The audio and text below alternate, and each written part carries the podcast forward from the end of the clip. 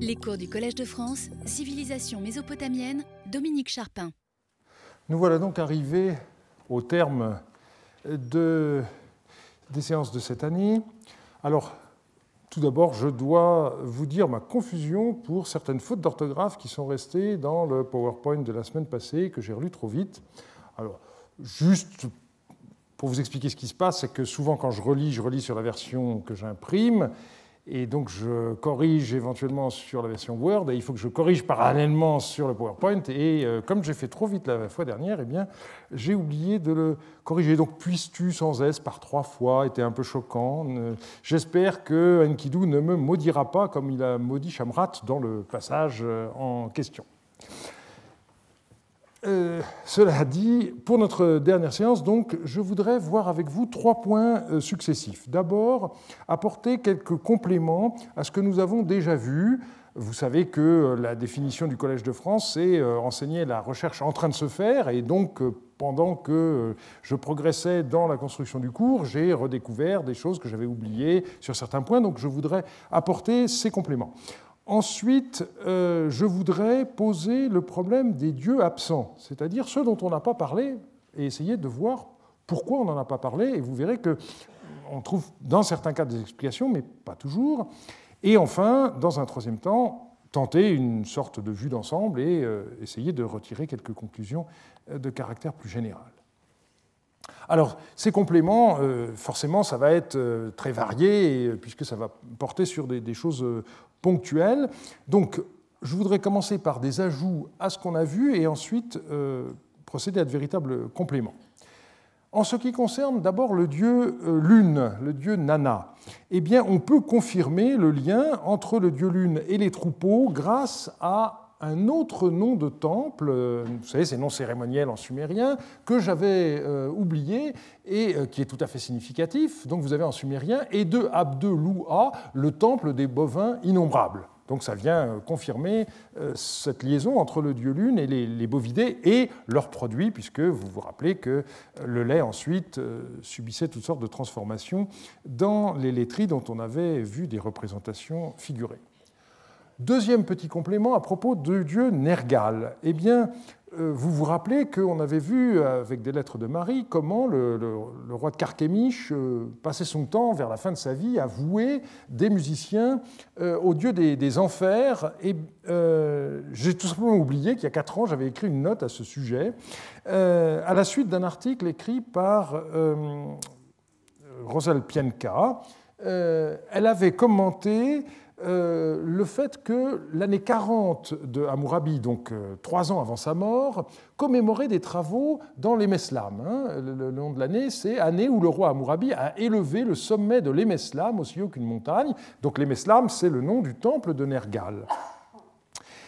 Et euh, elle disait que ces travaux seraient la marque de piété du roi vieillissant envers Nergal et euh, donc de divinité du monde infernal. Vous avez ici la, référence à, son article. Et elle avait aussi ajouté que euh, on avait une longue inscription euh, qui commémorait la dédicace d'instruments de musique à Lugalgudua, donc qui est un autre nom pour le dieu Nergal, et euh, dans les Meslam, et d'un étendard à Meslam Taea, qui est encore une autre figure infernale. et elle disait, eh bien, tout cela pourrait appartenir au même contexte, donc d'un Amourabi vieillissant qui multiplie les offrandes aux, aux divinités infernales.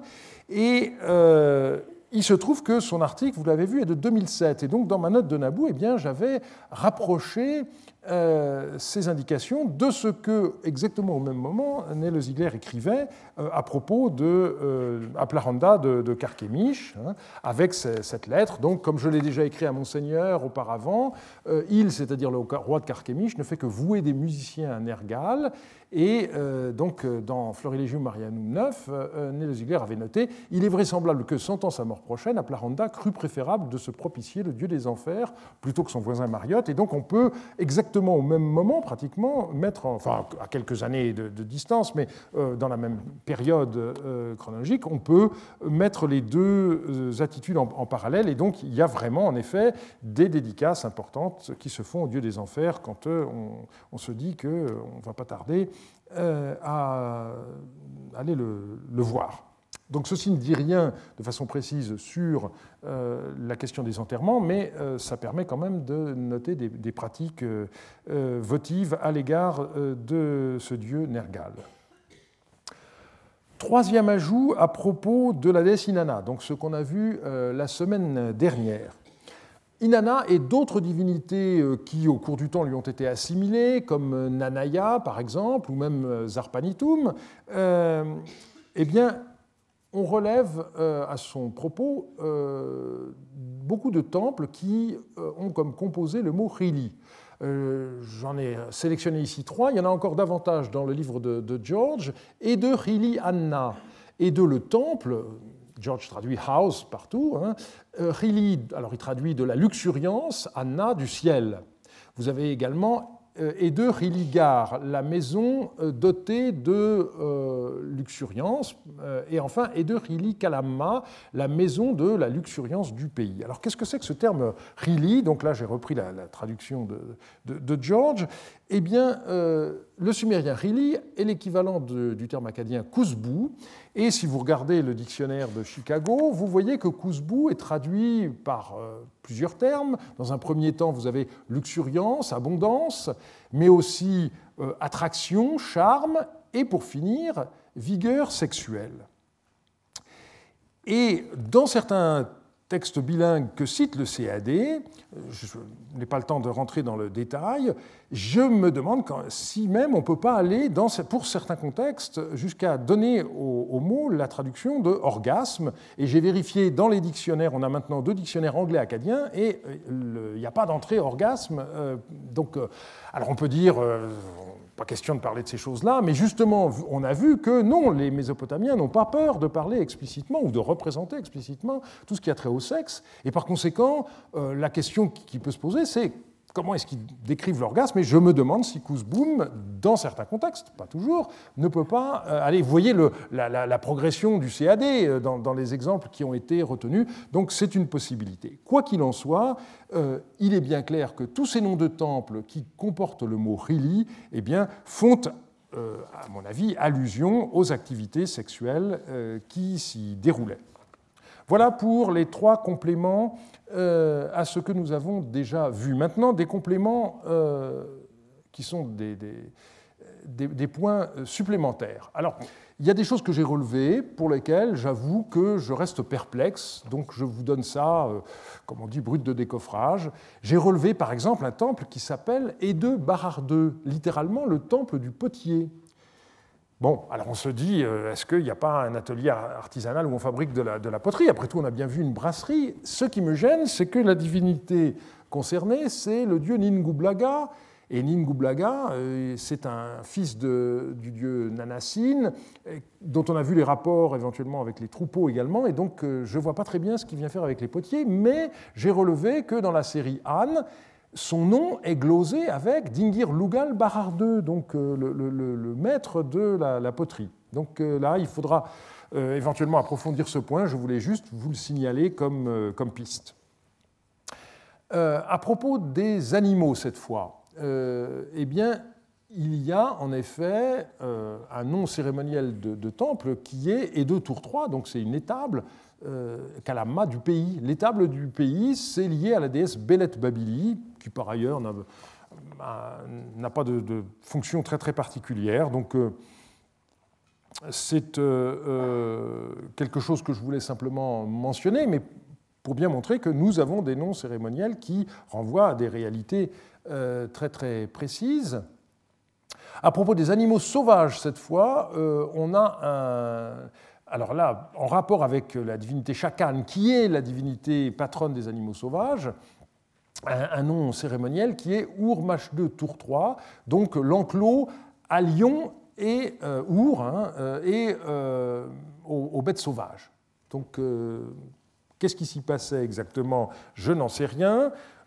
certains d'entre vous ont peut-être assisté à des conférences de Paolo Matillet, qui a découvert à Ebla un temple avec une forme très très bizarre, et à cause de certaines représentations de, de cylindres et de différents éléments comparatistes, il se demande si euh, dans ce temple d'Eshtar, il n'y avait pas des lions qui étaient euh, conservés, le lion était, étant l'animal attribut de la, déesse Ishtar. Donc, bon, là encore, je me contente d'évoquer ce, point sans l'approfondir davantage. Je voudrais en revanche insister sur quelque chose que j'aurais dû faire, mais que j'avais laissé pour plus tard parce que je n'avais pas eu le, temps dans cette séance-là, euh, euh, à propos des, activités artisanales dans les temples, revenir sur la question des temples d'Enki, parce que euh, c'est quelque chose qui est certainement très important, même si le hasard fait qu'on n'a pas autant de documentation que pour d'autres choses. Vous savez que le dieu Enki, en acadien Ea, était la divinité de la sagesse, euh, mais que ceci euh, lui donne des, euh, attributs, des attributions très, très larges, notamment le fait qu'il est le patron des artisans et aussi le patron des, des musiciens. Alors, en ce qui concerne l'artisanat, je voudrais d'abord mentionner une euh, équivalence qui existe entre le, temple d'Anki et de Dingirenki, et puis le mot sumérien qui signifie l'atelier et qui est le Ede Gishkinti.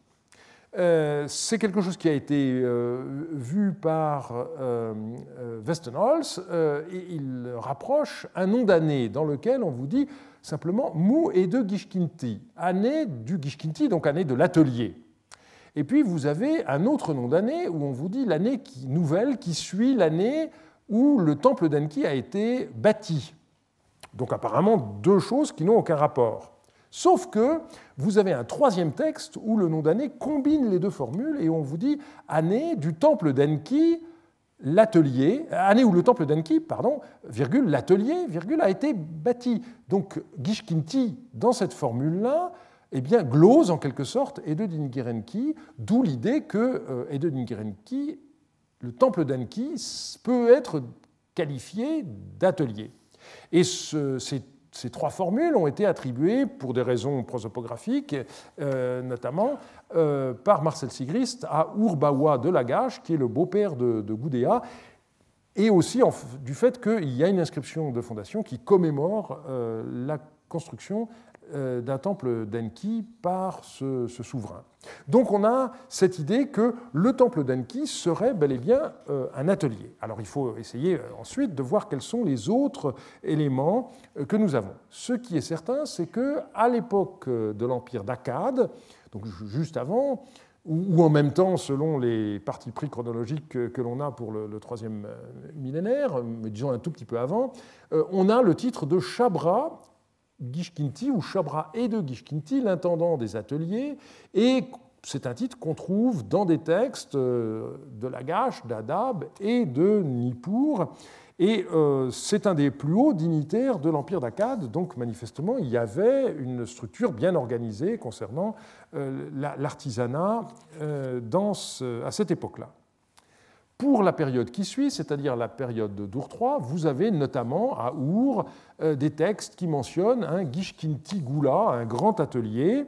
Et donc, euh, évidemment, si on met tout ça ensemble, on serait tenté de penser qu'il y a, au niveau euh, de l'Empire d'Akkad ou au niveau de euh, l'Empire d'Ur euh, une organisation hiérarchisée des activités artisanales dans différents lieux, avec un personnage qui en est responsable, le tout étant placé sous le patronage du dieu Enki, et donc ces ateliers, en fait, seraient lié, disons, de près euh, au temple d'Enki, voire euh, considéré comme étant le, temple d'Enki d'après le nom d'année que nous avons vu. Simplement, ce qu'il faut voir, c'est que les noms cérémoniels des temples d'Enki que nous connaissons sont différents. C'est-à-dire que vous avez en particulier Ede Abzu, qui est parfois paraphrasé en Ede Ngurra. Donc Ede Abzu, ça veut dire le temple de l'Abzu, c'est-à-dire le, monde des eaux souterraines, qui est le, domaine dans lequel Enki est euh, actif, et c'est pour ça qu'il est souvent représenté avec euh, des vases jaillissants. Euh, ou encore Ede Geshtude Mar Shuduset, donc le temple de la sagesse parfaite et sublime, quelque chose comme cela, qui renvoie donc à cette sagesse dont il est le, détenteur et qui explique pourquoi il est le patron des artisans, parce que on conçoit l'artisanat comme étant, je dirais, des, savoir-faire qui se transmettent de génération en génération et qui ont leur origine chez les dieux. Vous savez que euh, on, nous raconte euh, dans le, texte euh, de Bérose, qui est très tardif, mais qui fait écho à des choses très anciennes, comment à l'origine, les éléments de la civilisation ont été donnés aux hommes par le truchement de cet euh, être euh, qui était mi-homme, mi-poisson Hanès, et le poisson, là encore, euh, renvoie au, cercle du dieu Enki, et on nous dit que tout cela a été donné, et depuis lors, plus rien n'a été découvert, donc tout ce qui existe au niveau de l'artisanat, c'est quelque chose qui a une origine divine, je vous en avais parlé à propos de la divination, qui est aussi une activité un peu particulière, mais euh, qui relève du, même schéma, n'est-ce pas? Ce sont les dieux qui donnent euh, les, clés de toutes ces activités, et les hommes ensuite doivent simplement se les transmettre. alors, je rappelle donc ici le caractère euh, sacré de ce travail artisanal que nous avons déjà vu dans notre quatrième séance. Hein. Je vous rappelle comment nous avions vu que la réparation d'une statue divine euh, montrait que euh, il y avait l'intervention d'un prêtre machmachou, d'un devin et d'un lamentateur calou pour faire sortir le dieu de sa statue avant que l'objet puisse être transféré dans un atelier, bitmumi, c'est un terme sur lequel on va revenir dans, un instant. Euh, de la même manière, vous vous rappelez que euh, la fabrication d'une statue ou d'un élément du mobilier sacré euh, eh bien, se terminait par le rituel du lavage de la bouche, mispi, ou de l'ouverture de la bouche, pitpi, et on avait vu comment il ne fallait pas, euh, ce à quoi nous serions euh, euh, ce que nous serions enclins à faire, il ne faudrait pas considérer qu'il y a d'abord le travail matériel qui est assuré par les artisans et ensuite une consécration religieuse qui est faite par les prêtres. Je vous avais déjà cité cette inscription d'Assaradon qui montrait que le choix des artisans chargés de fabriquer une statue de culte était fait par les dieux et on divisait même les devins en plusieurs groupes pour être sûr de ne pas se tromper. Et dans la théologie, on attribuait la fabrication des statues aux dieux eux-mêmes. Il y a cette formule que récite un orfèvre, et il dit c'est Kusibanda, c'est-à-dire c'est un autre nom du dieu Ea ou Enki, c'est-à-dire Ea, le divin patron des orfèvres, qui a fait cette statue, ça n'est pas moi qui l'ai faite. Donc l'artisan n'est que l'agent à travers lequel le dieu euh, fabrique la statue de culte. Et on avait vu à ce moment-là que euh, cette caractéristique, elle est vraie aussi par rapport à l'écriture ou à la musique. Vous vous rappelez ce que j'avais dit sur le préambule de l'hymne au temple de Kesh, où on nous dit que c'est le dieu Enlil qui a entonné cet hymne de louange, et c'est la déesse Nisaba qui en a assemblé les mots comme des pierres précieuses sur un fil en les écrivant sur une tablette qu'elle tenait en main. Et donc l'idée, c'est que cet hymne aussi, ça n'est pas l'œuvre des hommes, ce sont les dieux qui l'ont créé, et ensuite ça a été transmis. Et de la même manière, on avait vu que les instruments de musique étaient divinisés. Ça n'est pas l'instrumentiste qui est génial. Euh, en fait, euh, il se sert de quelque chose qui euh, en quelque sorte fait tout le travail. Hein, ce qui me rappelle le passage de, Bach disant euh, euh, moi je, il suffit de toucher les, touches, euh, d'appuyer sur les touches au bon moment, et c'est l'instrument qui fait le reste. Hein. Vous avez encore à cette époque-là l'idée que le musicien n'est qu'un humble artisan et que voilà, c'est l'instrument qui fait le reste pour la plus grande gloire de Dieu. On est encore au moment où le musicien, un musicien du génie de Bach qui était reconnu comme tel, eh bien, se sent encore un artisan. la figure de l'artiste génial, c'est une conception qui n'apparaît qu'avec le romantisme euh, euh, et pas encore euh, à ce moment-là. Donc en Mésopotamie, il n'en est pas question. L'auteur comme l'interprète, l'artiste de façon générale, s'efface car la création est ressentie comme quelque chose qui dépasse l'individu, qui est le fait de la, divinité. Et donc Enki est le patron également des musiciens, puisque, encore une fois, il n'y a pas de distinction entre l'artisan qui fabrique des objets ou le musicien euh, qui euh, bah, génère quelque chose d'immatériel, euh, bien sûr. Et le lieu où ces deux branches de l'activité, des activités humaines trouvent son unité, c'est ce que les anciens appellent le bit mumim. Alors, ce qui est intéressant à ce sujet, c'est que pendant très longtemps, le mot n'a été connu que comme une sorte d'atelier. Si vous consultez le dictionnaire de Chicago, euh, volume M2, page 198, on vous dit euh, atelier utilisé pour fabriquer et réparer les objets rituels. Et les attestations qui sont données euh, sont, euh, depuis l'époque néo-assyrienne, donc euh, mettons 8e siècle, jusqu'à l'époque hellénistique, un certain nombre de rituels.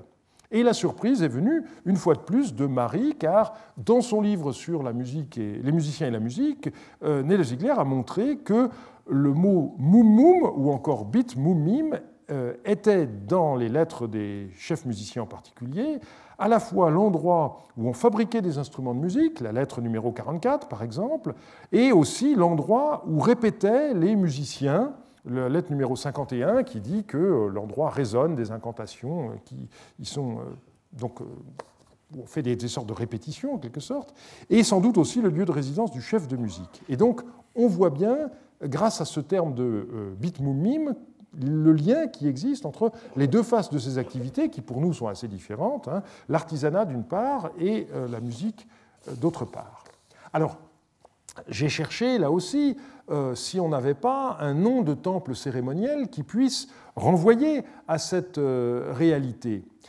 J'en ai trouvé un, mais malheureusement qui ne renvoie pas directement à Enki, quoique on ne soit pas très loin, c'est le terme de Umunde Sag. Umunde, c'est l'idéogramme sumérien qui correspond à l'acadien Mummu. Donc, euh, euh, George a traduit foremost craft, hein, à cause du sag, donc l'artisanat de, choix, de qualité, et ceci renvoie au, siège de la déesse mère Beletili dans une des portes de l'Essagil. Et que ce soit Beletili n'est est quelque chose qui nous ramène dans le cercle d'Enki, puisqu'on sait bien qu'au moment de la création de l'homme, dans une des différentes traditions qu'on a, euh, il y a un lien très fort entre le dieu Enki et cette euh, déesse. Donc on n'est pas si loin euh, d'Enki que cela, mais je dirais que ce texte remonte à une tradition plutôt tardive, au moment où Babylone et son temple principal, les Sagiles, fonctionnent comme une sorte de résumé du cosmos. Et donc, euh, vous retrouvez tout. Un des quartiers de, euh, Babylone s'appelle Eridu, qui est la ville d'Enki. Et donc, euh, voilà, c'est le moment où toutes les traditions convergent, sont un petit peu mélangées. Et je pense qu'ici, on a un écho, éventuellement, de quelque chose qui faisait partie de la tradition d'Enki aux époques plus anciennes. Voilà pour euh, ces ajouts que je souhaitais faire. On passe maintenant à la deuxième question, qui est la question des, absents. Car, malgré les ajouts que nous venons de faire, il faut avouer que le nombre de divinités euh, concernées euh, n'est pas très élevé par, rapport à l'ensemble du, panthéon, même si on se limite aux dieux les plus importants. Alors, je voudrais poser deux types de problèmes, celui de divinités qui ont une spécialité bien délimitée, et ensuite euh, le cas des dieux placés au sommet du Panthéon, qui me semble un peu différent. Parmi les dieux spécialisés, les premiers auxquels on songe, bien sûr, c'est les dieux de la guerre. Euh, par exemple, le dieu Zababa, euh, qui est le, dieu de Kish, ou euh, Ninurta, qui est le dieu de, euh, Nippur, eh bien, malheureusement, je n'ai pas trouvé d'indice permettant de voir que leur temple aurait pu jouer un rôle d'arsenal. Mais on a quand même deux petits indices pour deux autres divinités. D'abord, par rapport au dieu Ningirsu, la divinité principale de, de, Girsu, dont le temple, donc c'est les Ninnu, eh bien, à l'intérieur de les vous avez un endroit qui est qualifié de Agatukul 2, donc euh, le, hall où l'arme, Tukul, la 2, est suspendue. Alors ça donne bien l'impression euh, d'être une sorte d'arsenal, hein, les endroits où on suspend les armes, euh, mais ça n'est qu'un indice. Ce qui est certain, c'est que Ningirsu a des côtés euh, guerriers. Il suffit de regarder euh, la, stèle des vautours euh, conservée au Louvre pour, le voir. Donc ici, on a un, petit indice qui va dans le sens de ce que je cherchais. Et puis il y en a un deuxième, dans une série de noms de temples ou d'épithètes liés au dieu Nergal. Alors vous savez que Nergal, je l'avais défini comme le dieu du monde infernal, mais il a aussi un volet qui est un dieu guerrier. Et c'est le dieu guerrier qui provoque la mort de beaucoup de gens et qui, comme ça, euh, les fait passer dans, son, dans son, royaume, si je puis dire. Eh bien, euh, on a donc dans ce texte la mention de Ede Gishtukulka Kesh2, euh, donc en sumérien, ça signifie Ede, toujours maison ou temple, Kakesh2 qui, qui lit, n'est-ce pas? Et alors, George a considéré qu'on avait un, locatif euh, sur les armes, quelque chose comme ça. Euh, donc, en tout cas, un, nom euh, qui a, de temple qui a un rapport avec, les armes. Et le fait que ce soit par rapport au dieu Nergal, encore une fois, qui a cette qualité de divinité guerrière, fait penser que peut-être que les temples de Nergal servaient aussi de sorte d'armurerie.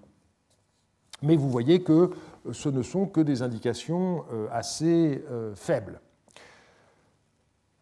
Alors, dans les questions qu'on peut se poser, c'est et les, temples du dieu de l'orage Dieu sait si, le dieu Ishkur en sumérien ou Hadad ou Addou en, acadien jouait un rôle important, puisqu'il déclenche les orages, mais c'est aussi le, dieu de toute la, les inondations et, de ce fait-là de l'eau qui procure l'abondance. Les noms des temples de euh, Hadad, c'est en général euh, Enamré, temple de l'abondance. Hein. Vous avez également un autre temple qui s'appelle E2 ou 4 Galgalla, euh, donc le temple des, grandes tempêtes. Mais ça ne nous dit rien de concret sur ce qu'on pourrait trouver comme activité liée à la spécificité du dieu de l'orage. Il y a une autre divinité par rapport à laquelle on aurait pu trouver, espérer trouver des activités concrètes, c'est la déesse Nanché. La déesse Nanché, en effet, c'est la patronne des oiseaux et des poissons, donc euh, de tout ce qui grouille dans les marais du sud de l'Irak. Ça a fait l'objet d'un livre euh, tout à fait remarquable de Nick Veldois, hein, euh, à partir d'une composition sumérienne, Nanché et les oiseaux. Eh bien, euh, il, a, il, a, fait un livre qui pose des tas de problèmes par rapport à la religion, la littérature et au, savoir érudit dans le monde ancien, qui est tout à fait intéressant. Mais je n'ai pas trouvé euh, dans tout ce qui a trait à Nanché euh, d'indices qui permettraient de voir que son temple sert à abriter des oiseaux ou euh, est un lien avec des, les activités de la pêche. la seule chose que j'ai trouvée, c'est alors là, quelque chose que je ne comprends pas, que je vous livre une fois de plus tel quel. Il y a un temple de Ninurta qui s'appelle Ede Kusis Nukude, le temple dans lequel on ne mange pas de poisson. Donc euh, c'est tout ce que j'ai trouvé par rapport, euh, comme rapport entre les, temples et les poissons, et je ne sais pas trop quoi en, faire. En revanche, on a des temples de divinités mineures où là, on peut encore euh, trouver des, rapports entre la divinité et le nom du temple. Par exemple, Ede Goudeux 6 à 2, le temple qui donc, procure sous-entendu la justice, si ça deux, goût à celui qui a été euh, euh, lésé, hein, eh bien c'est justement l'endroit où se trouve l'arme divine, vous vous rappelez ce qu'on avait dit de ces symboles divins, qui s'appelle Mushteshir Hablim, c'est-à-dire celui qui euh, restaure dans, son droit celui qui a été lésé. Donc là, il y a une adéquation très très grande entre, les deux, mais euh, on est au niveau, là encore, d'une petite chapelle dans les Sagiles de, Babylone, connue par euh, la fameuse série Tintirki, qui a été éditée par Andrew George. Il y a un deuxième euh, texte qui est intéressant, à propos alors d'une divinité vraiment de, troisième ordre dans le, panthéon sumérien, qui est Ensignun, et on mentionne et de Anché, d'Ou24 Our 3, donc littéralement le, temple du, de, l'âne ou de, de l'équidé, disons de façon plus générale, puisque là, il est vous avez toute une terminologie très complexe en ce qui concerne les, équidés, peu importe. Donc, euh, et ça fait partie de l'Ininu. Alors, je m'étais demandé si, euh, dans les hymnes de Shulgi ou d'Indagan qui euh, célèbrent la, vitesse, les relais, etc., on ne pourrait pas trouver d'autres indices, mais je n'en ai pour l'instant pas, pas, trouvé. Donc là, il y aurait une sorte d'étable pour les, animaux qui servent à circuler, mais c'est tout ce qu'on peut dire. On passe maintenant, au contraire, euh, aux divinités majeures, c'est-à-dire celles qui sont au sommet du Panthéon. Dans le monde sumérien, c'est Enlil, euh, à Babylone, c'est Marduk, et en Assyrie, c'est euh, Ashur. Alors, en ce qui concerne Enlil, il faut rappeler que c'est le dieu de tout Sumer et non pas le dieu de la ville de Nippur, même si son sanctuaire principal s'y trouve. Et à cet égard, je vous rappelle que euh, on peut faire, je crois que je l'ai déjà mentionné euh, plus euh, antérieurement, un parallèle qui vaut ce qui vaut par rapport à la situation à, la situation à Rome, où vous avez d'un côté donc la basilique Saint-Pierre, qui est le siège du pape en tant que euh, chef de l'Église universelle, d'un côté, et puis la basilique Saint-Jean de Latran, qui est la cathédrale du pape en tant qu'évêque de Rome. Et donc vous avez la dimension universelle d'un côté, la dimension locale de l'autre. Eh bien, pour la ville de Nippur, il en va mutatis mutandis euh, euh, de même, c'est-à-dire que vous avez d'un côté le temple de Lécour, qui est le temple du dieu Enlil, qui est le chef de tout Sumer, et puis vous avez l'Eshumesha, qui est le temple du dieu Ninurta, qui est la divinité locale. Et le caractère local de Ninurta se voit de trois manières, par les serments qui sont prêtés, dans les contrats, on ne prête pas à Nippur serment par le dieu Enlil, mais par le dieu Ninurta. Donc c'est ça qui marque une divinité polyade. D'autre part, euh, nous avons euh, les religieuses euh, Naditum, les Lukur en sumérien, qui sont rattachées à Nippur au dieu Ninurta et pas au dieu Enlil. Quand on fait des parallèles, on s'aperçoit que dans toutes les autres villes, c'est par rapport à la divinité polyade, Shamash à Sipar, euh, par exemple, euh, Zababa euh, à, Kish, Nergal à Mashken Shapir, etc., que les Naditum sont voués. Donc, le dieu Enlil, c'est bien le chef de tout le panthéon sumérien, mais pas le dieu d'une ville particulière particulière, et donc euh, je dirais qu'il n'a pas, par définition, de domaine d'activité propre, puisqu'il euh, est le Dieu au sommet de tout, et donc euh, il n'est pas très étonnant que son temple n'apparaisse pas lié à une activité plus particulière, comme on l'a vu pour le Dieu Shamash, par exemple, et l'exercice de la justice. La même chose vaut par la suite pour le dieu Marduk. Vous savez que dans le courant du deuxième millénaire, c'est le dieu de Babylone, Marduk, qui a remplacé Enlil à la tête du Panthéon. Eh bien, à partir du moment où Marduk devient un dieu créateur et omnipotent, il n'a pas de fonction privilégiée, et donc là aussi, les Sagil, euh, son grand temple de Babylone, euh, il n'est pas étonnant de ne pas lui voir de fonction euh, bien définie. Mais là où les choses sont un peu différentes, c'est lorsque nous regardons ce qui se passe à Achour, et ceci me paraît tout à fait intéressant. Pourquoi? Eh bien, au départ, euh, le dieu Achour, il est identique à la ville d'Achour, et c'est sans doute, comme l'a proposé euh, Wilfred Lambert, parce que Achour, c'était le promontoire rocheux sur lequel la ville a été installée. Donc euh, vous envoyez ici un, plan, on voit bien qu'il y a cette espèce de promontoire qui est, ici, n'est-ce pas, avec le, tigre qui, passe juste au, pied, et vous avez ici une euh, de ces belles aquarelles que euh, Walter André a, faites. Hein. vous savez qu'il avait un, j'allais dire un bon coup de crayon, mais pour l'aquarelle, ça ne marche pas. mais c'était un, artiste tout à fait remarquable. Et les Allemands ont d'ailleurs publié maintenant l'intégralité de, des aquarelles dont il s'était servi en partie pour euh, illustrer ses, publications destinées à un public plus large. Et voilà donc comment, en 1909, euh, ça se, euh, à quoi ça, pouvait ressembler. Donc, vous avez ce promontoire rocheux qui est divinisé et vous avez l'idée que le dieu et la ville ne font qu'un. Et c'est pour cela que vous avez cette conception théocratique euh, qui est propre à, la Syrie, dans laquelle le véritable roi, c'est le dieu Ashur, et que celui que nous considérons comme le roi n'est que le représentant du dieu, avec ce, mot Ishiakum qui est tout à fait caractéristique. Or, il y a un texte qui euh, devient tout à fait intéressant, c'est ce que la tradition assyriologique appelle le Götter Adressbuch, donc euh, l'annuaire des dieux, qui est en fait la liste des temples de la ville d'Achour. Et euh, dans ce texte, euh, qui a été réédité par George dans son livre sur ce qu'il a appelé les textes topographiques babyloniens, mais donc il a, il a, réédité ce document, et vous trouvez à la ligne 159 ce passage avec un nom sumérien euh, très long et qui, dont la lecture n'est pas tout à fait, sûre, euh, et qui regarde, et qui garde Dubnam Tarrede Kishib, et ensuite la fin n'est pas, certaine.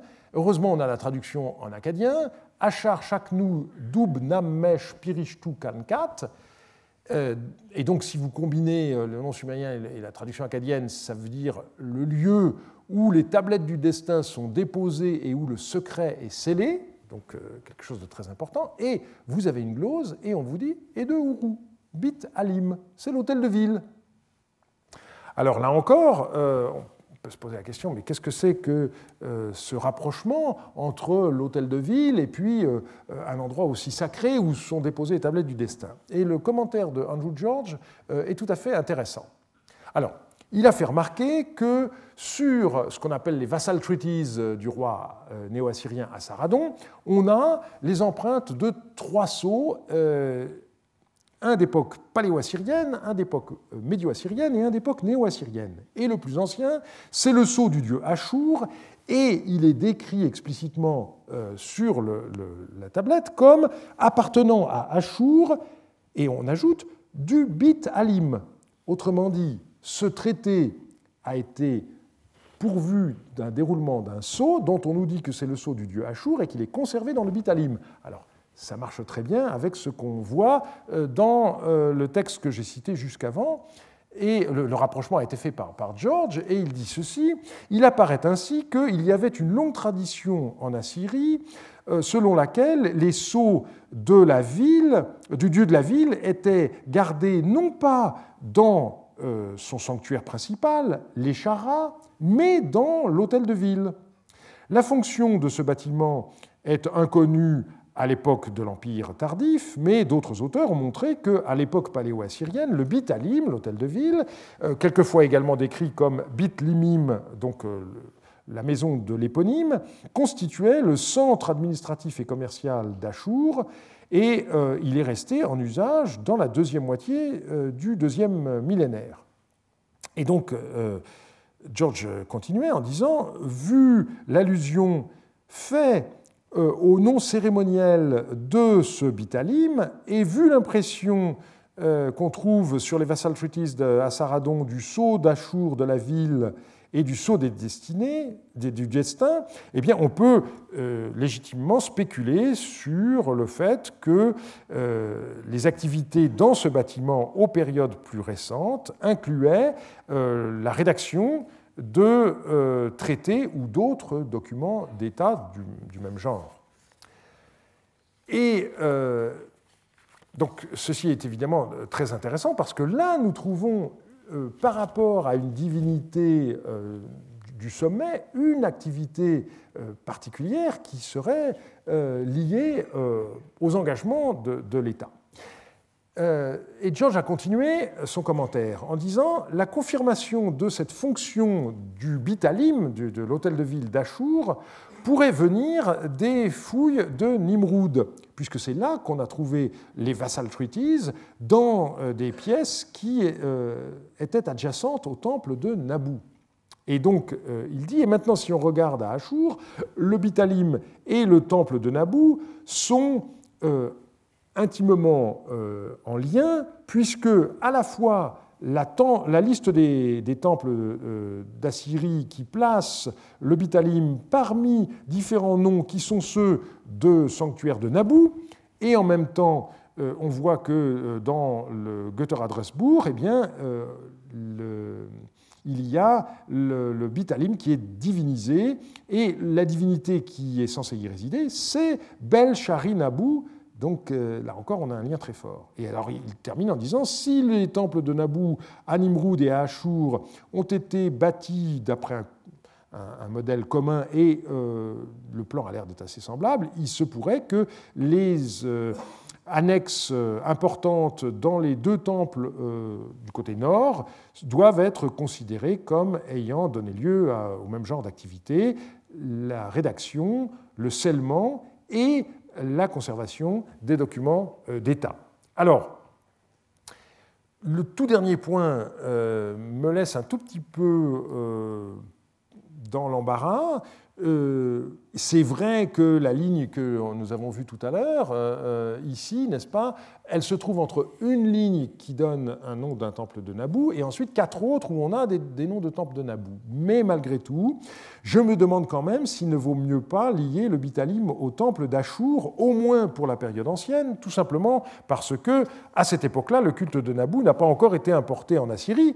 Et donc, euh, euh, pour l'époque paléo-syrienne en tout cas, je ne vois pas le, lien avec le temple de Naboo. Donc on aurait une évolution. Il y aurait ce Bitalim qui au départ aurait été euh, en fait une partie du, temple euh, d'Achour, et peut-être que, en effet, sous l'influence des traditions babyloniennes, par la suite, euh, au moment où on a construit ce temple de Naboo, il y aurait eu euh, le passage de ces activités d'un endroit dans, l'autre.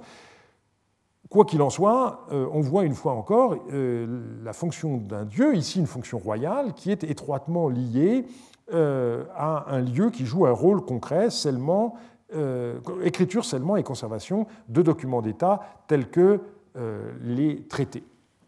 Et euh, j'ajouterai un dernier point, c'est que on sait que les traités n'ont été conservés en tant que tels qu'à partir de la deuxième moitié du deuxième millénaire. Et donc là encore, on voit bien qu'il y a certainement une différence à faire entre ce qui s'est passé à l'époque paléo-assyrienne, dans la première moitié du deuxième millénaire, et la façon dont les choses ont évolué par la suite. J'arrive maintenant à, la troisième partie du cours d'aujourd'hui, donc euh, la conclusion générale que je vous avais annoncée. Et euh, je voudrais d'abord euh, parler du rapport entre les noms des temples et la fonction des dieux et de leurs temples, parce que je pense que pour y voir plus clair, il faut distinguer en fait trois cas. Nous avons d'abord des temples dont le nom correspond en effet aux fonctions du dieu, voire au nom du dieu lui-même. Alors un exemple, c'est Edogina, le temple de la justice, qui est le temple de la déesse Kittum, dont on a vu que le nom sumérien c'était également Dingir euh, Nitroagina.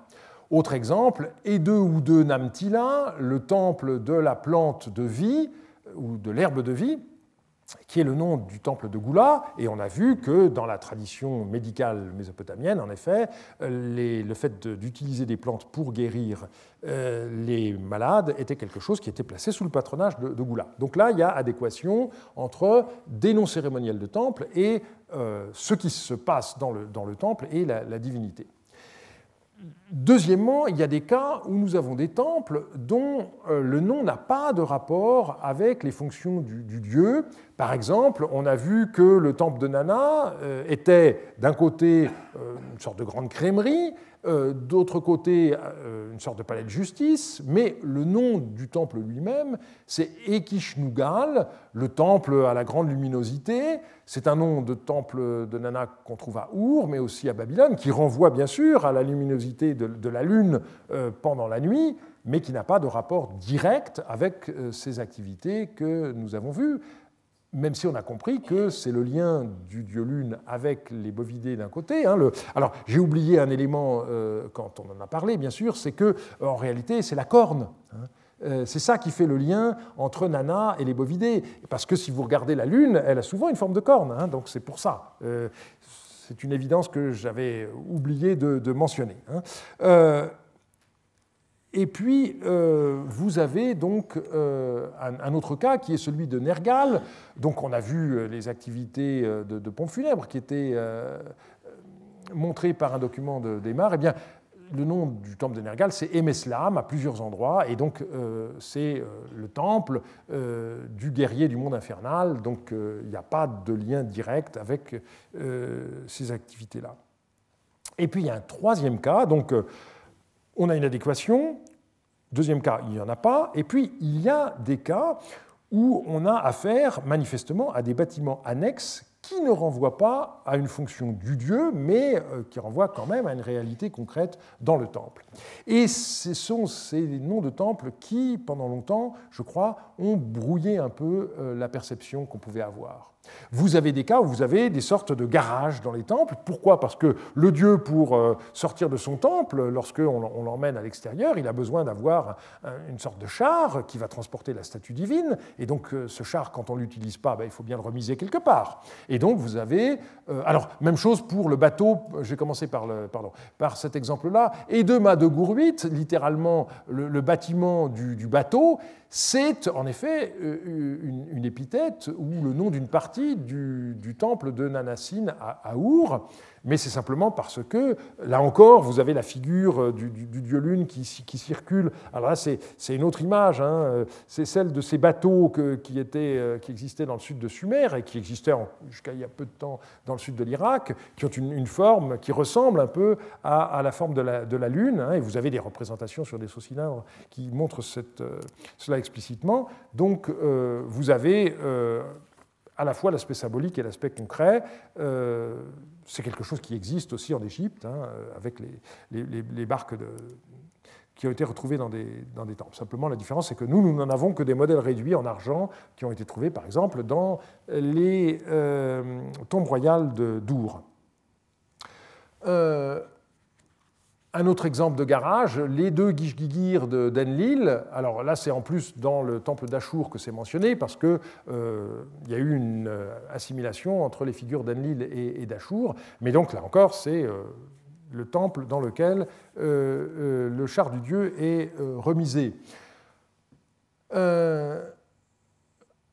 vous avez un, texte qui est intéressant parce que, euh, pardon, euh, il, euh, une inscription d'Urukagina qui vous mentionne le, le, bâtiment du char du, du dieu Ningirsu et qui glose avec Emelam Kurkurra. Et donc c'est devenu un nom cérémoniel dans le livre de George, hein, le, temple de, euh, de, de l'aura de tous les pays. Hein. Melam 2, Melam Mou, c'est euh, l'espèce de, luminosité euh, qui émane des divinités, qui, qui fait que les gens, en, voyant cet éclat, sont, saisis et ne peuvent plus rien faire. Donc c'est ce qui fait que le roi, lorsqu'il circule avec cette aura que lui donnent les dieux, il emporte aussitôt la victoire parce que les, gens sont en paralysé. Hein.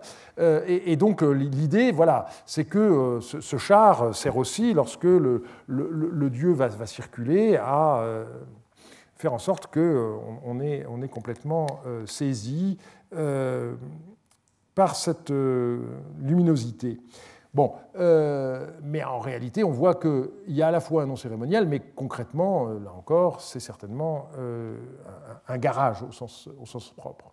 Autre exemple, euh, vous avez des, salles de bain. Alors là aussi, euh, euh, vous avez un aspect cérémoniel qui est très développé par le nom de Eeshbar en Lilla, avec la traduction en acadienne. Hein, ça vient également du, fameux annuaire des, divinités. Traduction acadienne, donc la, maison des décisions du dieu Enlil, et on vous dit c'est le Bitrimki, c'est-à-dire la maison des ablutions, littéralement. Donc la salle de bain. Alors, c'est un endroit dans le temple d'Achour, puisque là encore vous avez l'équivalence Enlil égale Achour. C'est un endroit où on procédait au rituel de purification qui est connu par un rituel qu'on appelle le Bitrimki, mais ce rituel pouvait être également accompli dans des espaces non dédiés, donc là, euh, il n'y a pas non plus de spécificité à, voir. Et euh, le, dernier point, c'est la question des, cuisines, éventuellement des, entrepôts. Euh, George a considéré qu'il y avait un, temple qui s'appelait et de l'Al-3, I3 Nun ou 3 Geshtin, le temple du miel, du, beurre clair et du, vin, et il en faisait le sanctuaire, un sanctuaire d'Enlil à Nippur. et quand on regarde le document, en réalité, non on vous dit pour le dieu Enlil, et puis toutes sortes d'épithètes, euh, le roi Amarsin, toutes sortes d'épithètes, a bâti pour lui le temple dans lequel euh, le, donc euh, l'Al3 c'est sans doute dans le sud de, Sumer du sirop de date plutôt que du miel, donc du beurre liquéfié et du vin ne cesse jamais dans la place de ses offrandes. Donc George a découpé juste ce passage-là, il en a fait un nom cérémoniel, ça n'est pas le cas. Donc il faut rayer cet exemple.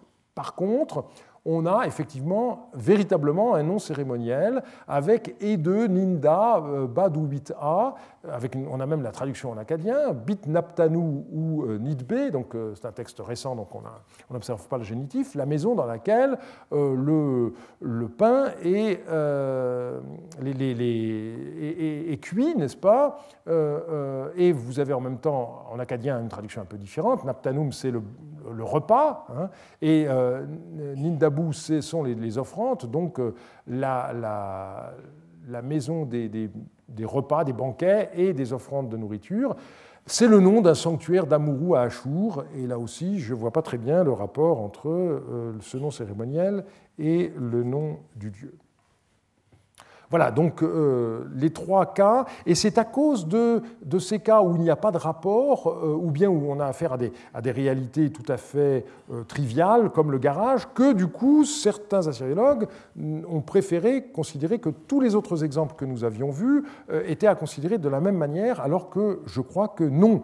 Il ne s'agit pas d'allégorie, il s'agit de descriptions de textes qui comportent concorde vraiment avec des activités placées sous le patronage des divinités. Et donc je voudrais vous rappeler rapidement la quinzaine de cas que nous avons euh, étudiés. Nous avons vu le temple de Kitoum, les Guinas, euh, bureau des, poids et mesures. Euh, on s'est servi en particulier de cette découverte de la jarre de l'orfèvre à Larsa.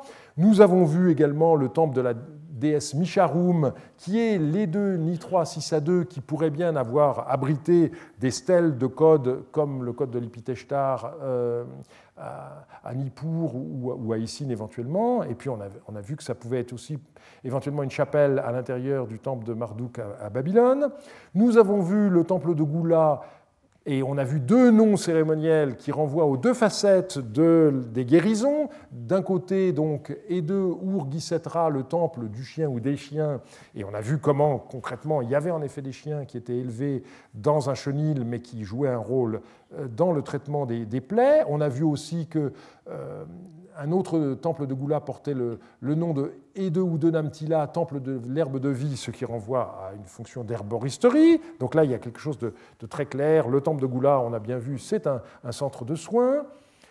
On a vu aussi comment le temple de Shamash, notamment euh, avec le, nom cérémoniel de Ede d'Ikusin Kalama, le temple du juge du pays, avait un rapport avec la justice. Et ici, comme rappel, j'ai mis le sommet de, du code de loi de Hammurabi, avec la figure de Shamash et les rayons qui sortent de ses épaules. On a vu comment le temple de Nungal était une prison. Là, je n'ai pas d'image particulière, mais vous vous rappelez cet hymne qui était tout à fait clair euh, pour nous décrire la fonction euh, de ce temple. On a vu comment les temples de Nisaba, c'était à la fois des écoles et des archives, selon les cas. Et ici, c'est euh, l'exemple du, temple double voué à Haya et Nisaba, à Tel Harmal, que nous avions euh, vu. On a vu surtout les temples de Naboo comme bibliothèque, avec ici euh, celui qui a été retrouvé à Khorsabad, qui est pratiquement vide, mais qui nous montrait à quoi pouvaient ressembler ces bibliothèques, avec leurs alvéoles dans lesquelles on rangeait des tablettes. On a vu également donc, le temple de Nergal comme euh, euh, siège d'un personnage qui est donc le Kabbarum, qui est en même temps le grand prêtre, donc euh, d'après cette tablette d'Emar, et on a vu comment ça se passait concrètement dans les maisons, mais on a vu qu'il y avait aussi des cimetières qu'il fallait prendre en considération. On a vu comment euh, le dieu Nana, mais aussi euh, la déesse Nin et ou le dieu Dumuzi, euh, leur temple abritait des, crèmeries avec cette frise de, frise de Tel Obeid qui nous représente des scènes de ce genre. On a vu Ninkasi avec la, brasserie. On a vu ce temple d'un dieu non identifié avec une parfumerie. Et on avait vu, pour finir, donc, le temple d'Eshtar comme maison de, plaisir. Et donc on voit euh, l'importance de l'archéologie pour cette approche, puisque les exemples les plus clairs sont ceux pour lesquels on dispose d'une documentation qui est issue de fouilles régulières. Je pense à Larsa, je pense à Issine, par les par lesquels on avait commencé, ou encore les temples de Naboo comme bibliothèque. Alors il reste encore des, tas de problèmes concrets sur lesquels on aimerait être plus informé, et euh, dans le numéro de Naboo qui sort aujourd'hui même, eh bien, j'ai publié une note euh, où je montre que dans un, contrat qui vient d'être publié, il y a un voisin, et on dit donc que le terrain vendu, il est à côté de la maison d'un personnage qui s'appelle Kassapcha, et qui porte le titre de Azugaloum. Euh, l'éditrice du, texte euh, n'avait pas bien compris euh, cette, ligne. C'est très important de, manière, d'abord parce que ça nous donne le titre qui est extrêmement rare de Azu Galoum, qui est le, chef médecin d'un côté, et on voit que ce personnage, il a un nom propre, Kassapcha, qui veut dire littéralement son argent, donc son, son, trésor en quelque sorte, avec un possessif féminin chat, qui, s'agissant d'un texte trouvé à Issine, ne peut que renvoyer à la divinité principale, c'est-à-dire Goula. Autrement dit, le chef des médecins euh, d'Issine à ce moment-là, eh bien, il a un très beau nom de fonction qui renvoie à la divinité principale.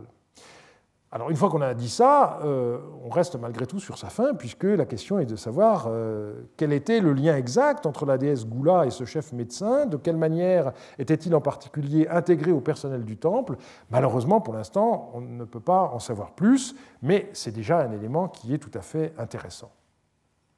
Et donc, euh, je voudrais rappeler, pour finir, ce que nous avons déjà vu à plusieurs reprises, c'est-à-dire qu'il euh, n'y a pas de caractère exclusif aux spécialités que nous avons étudiées euh, successivement. Vous vous rappelez que, je vous avais dit, la garde des poids et mesures, c'est le fait de la déesse Kittum, mais parfois on renvoie au poids de Shamash, euh, donc il n'y a pas d'exclusivité. De la même manière, on a vu que le dieu lune, Nana, était considéré comme ayant aussi un rôle important concernant la justice, puisque, après tout, la Lune fait comme le Soleil, regarde tout ce qui se passe en haut, euh, simplement c'est pendant la nuit, alors que euh, le Soleil c'est pendant le jour, et donc on a vu qu'il y avait ce bâtiment particulier, les doubles amarres à Our, dans lequel euh, l'exercice de la justice était rendu, avec la même notion de filet qui pouvait s'abattre sur les gens qui se parjureraient.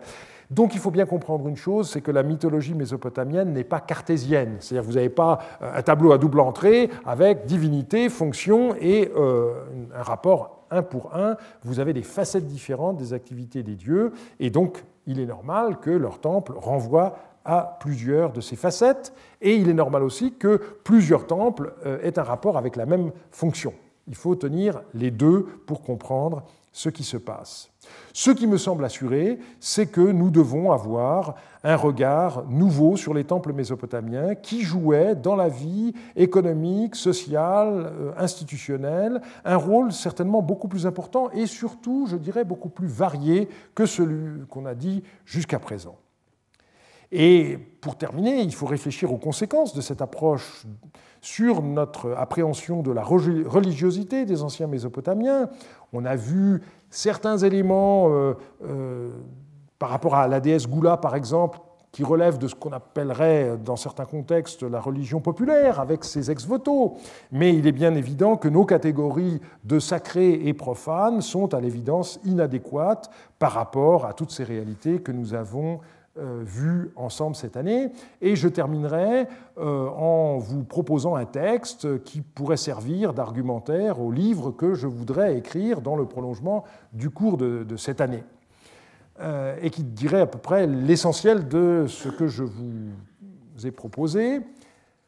Écoles, archives, bibliothèques, hôpitaux, bureaux des poids et mesures, tribunaux, prisons, pompes funèbres, Autant de réalités qui, dans nos sociétés modernes, relèvent du service public et qui résultent en partie de la sécularisation de réalisations ecclésiastiques. Si l'on se transporte dans une des plus vieilles civilisations connues, celle de la Mésopotamie, on peut constater que les temples n'y étaient pas seulement la demeure des dieux, certes on trouvait au cœur d'un sanctuaire une statue de la divinité à laquelle il était dévolu, et dont toute une série de prêtres devaient s'occuper pour la laver, l'habiller, la nourrir, la transporter, etc. Ce que nous avons vu pour commencer. Cependant, au sein du panthéon mésopotamien, chaque dieu avait un rôle spécifique. La justice relevait du dieu soleil Shamash, la santé de la déesse Gula, l'écriture du dieu Nabu, etc.